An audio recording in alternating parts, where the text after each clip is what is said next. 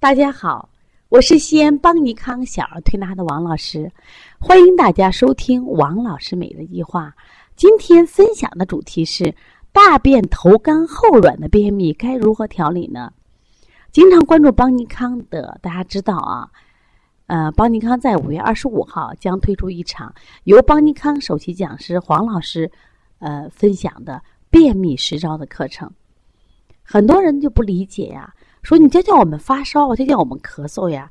可能他们觉着发烧、咳嗽这样的病很重要，啊，也很危险。孩子会不会因为发烧得脑膜炎，因为咳嗽咳出肺炎？其实大家殊不知，便秘是万病之根源。我们在临床中发现，便秘的孩子越来越多了。我经常给我们的学员讲，我说，其实我说我喜欢推发烧的，为什么？发烧家长给我送锦旗啊。因为发烧最慢五天就退好了，因为发烧的过程基本就是五天左右。但是呢，我发便秘难调的很呀。便秘是体质调理，它的形成已经是有历史的了，所以调理也是非常缓慢的。往往便秘的客户往往是来砸牌子的。但是呢，我们一定要把孩子的便秘调好，因为调好便秘，孩子就不太生病了。其实人的肠道就像河流一样，河流分上游、中游、下游。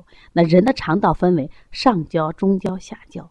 那么，只要你下焦不通，或者河流的下游不通，上面就容易发现水灾，出现问题。那么人体也是一样，如果我们说大便不通、腑气不通，结果体内的垃圾瘀滞化热，孩子就会出现肺炎，包括我们支气管炎。再往上走，扁桃体炎；再往上走，肺炎、鼻窦炎，这不就都来了吗？当然，更不用说发烧了。我们因为积食发烧，因为大便便秘的发烧症状病例还少吗？所以说呀，便秘非常重要。便秘希望大家能关注，我也希望大家能记住这样的一个理论，这也是邦尼康这么多年倡导的一个育儿理念：关注大便比关注饮食更重要。你每天不要光问孩子吃什么了没有。我中国人的最大礼貌就是你吃了吗？我觉得现在我们应该换换，应该问你拉了吗？或者说你拉香蕉变了吗？那最近我们一直在搞一场什么呀？奋斗的快乐生活。奋斗是谁呢？奋斗就是可爱的粑粑呀。它就是一个完美的粑粑，颜色是黄的，质地是细腻的，形状是像个陀螺。有的宝宝说：“王老师，这就像一个冰激凌吗？”我说：“哦，像冰激凌，还带个尖儿。关键是它还不臭，而且能拉这个香蕉粑粑的人气血都比较足，基本到厕所两三分钟，战斗结束。那么他能拉这样的完美粑粑，反映他五脏是平和的，身体是健康的。可是就这样的粑粑，我们现在人拉不出来了吗？”你去问孩子的爷爷，孩子爷爷说：“我小时候就这样拉粑粑，可是那时候的生活条件很差呀，为什么能能拉这样的粑粑呢？”和我们当时的饮食、和我们的运动、和我们的情绪管理，当然都有很大的关系。那么今天我就想分享一下，其实便秘的一种类型叫什么呀？大便头干后软，这样的便秘该如何调理？我们都知道，孩子如果拉了羊屎蛋便。都说是阳明实证，燥屎，啊，燥屎是什么呀？火旺了，是不是？我们用清法，我们最常用的推六腑、清胃经、清大肠，哦，通过用这样的泻法让它拉。那中药里面用大承气汤、小承气汤，或者是我们直接用当归药，用这个大黄。可是这个孩子不是呀，他头干，头没有羊屎蛋儿。或者有一有一绝有一节就是干绝绝，但后面都是什么呀？气溏便。这个便呢，实际上在一千八百年前，我们国家的医圣张仲景，那么早为此此类型的便下了结论。他说这种便属于脾虚便。哟，原来那个时候的人也拉这样的便啊。其实我们不是讲脾虚便叫吃啥拉啥，顽固不化吗？我们办公室有一个。小姑娘啊，就工作人员，她特别有意思。她说了：“哎，王老师，我是放下筷子、放下碗啊，就去厕所。我妈就说我了，说索性你在厕所里吃算了。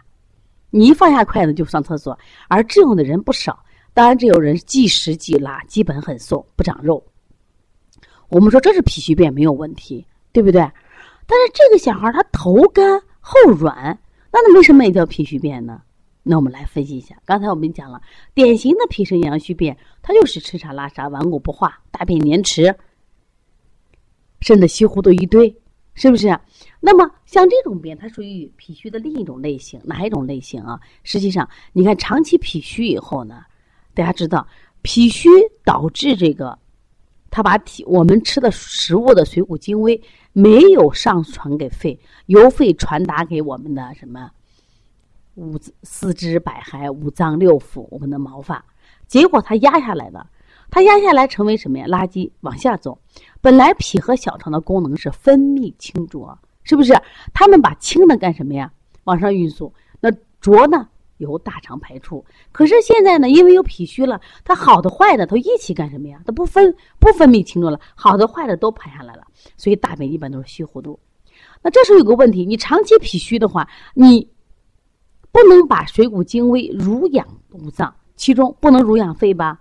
不能濡养大肠吧？那我们说肺的速降能力能促使我们排便，肺现在没有这力量了。